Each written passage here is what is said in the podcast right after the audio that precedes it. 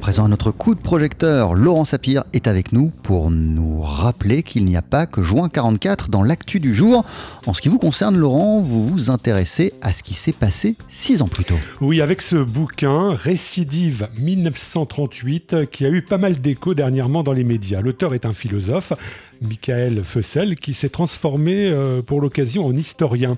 Et d'après lui, les années 30 ne sont pas forcément de retour en France. En revanche, elles ne cessent de nous parler, elles ne cessent de résonner dans la période actuelle, car il y a non pas des ressemblances, mais des analogies et surtout des manières d'interpréter les événements qui se font euh, écho à quelques huit décennies d'intervalle. Sachant que 1938 a été une année assez lourde sur le plan historique. Oui, de l'Anschluss aux accords de Munich, en passant par la chute du Front populaire et l'accession au pouvoir du radical Édouard Daladier, la matière est riche, inquiétante également sur fond de péril nazi. L'auteur va en même temps de surprise en surprise. On a pour principe, et c'est là où euh, le parallèle euh, avec 38 est quand même intéressant pour aujourd'hui, on a souvent pour habitude plutôt de dire euh, la démocratie est faible par nature parce que c'est un régime dans lequel il y a le parlementarisme, la discussion, la pluralité de la presse, le débat. Et au fond, euh, certains ne sont pas loin de penser ou de dire qu'une démocratie, euh, c'est faible parce que ça ne décide pas, tandis qu'en revanche, un pays autoritaire, euh, là au moins, je dirais, les choses sont beaucoup plus claires.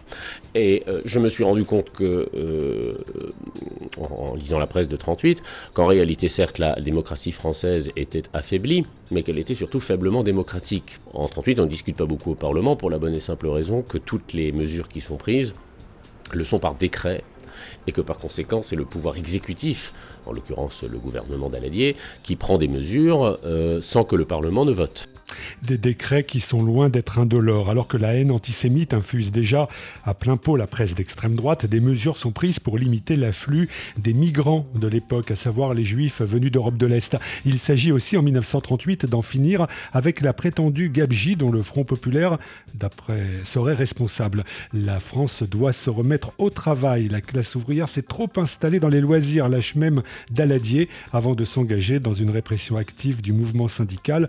On retrouve Michael Le, point euh, euh, de comparaison entre 2018, 19 et 38, le point objectif, c'est que nous, nous, sommes dix ans après une crise euh, généralisée hein, de 1929 pour 38 et 2007 pour nous, 2008, et et que les effets au long cours de cette crise, y compris sociaux, euh, commencent à se faire euh, ressentir? C'est-à-dire qu'on pense en être sorti, on n'en parle plus, mais en réalité, parce que les banques ont été sauvées, parce que le système politique s'est à peu près maintenu, mais en réalité, euh, les effets sociaux, la montée du chômage, l'appauvrissement des retraités, commencent à se faire sentir et deviennent des des thématiques très, très importantes. Et finalement, j'ai vu euh, se constituer, c'est ça peut-être le point de commun avec les Gilets jaunes, parce qu'après, sociologiquement, c'est différent. Et puis surtout, à l'époque, il y avait quand même encore des syndicats qui étaient extrêmement puissants, une classe ouvrière au sens classique du terme. Par contre, ce qui est là aussi est le point de comparaison, c'est la manière dont on a euh, quand même en 38 euh, des, très fortement réprimé.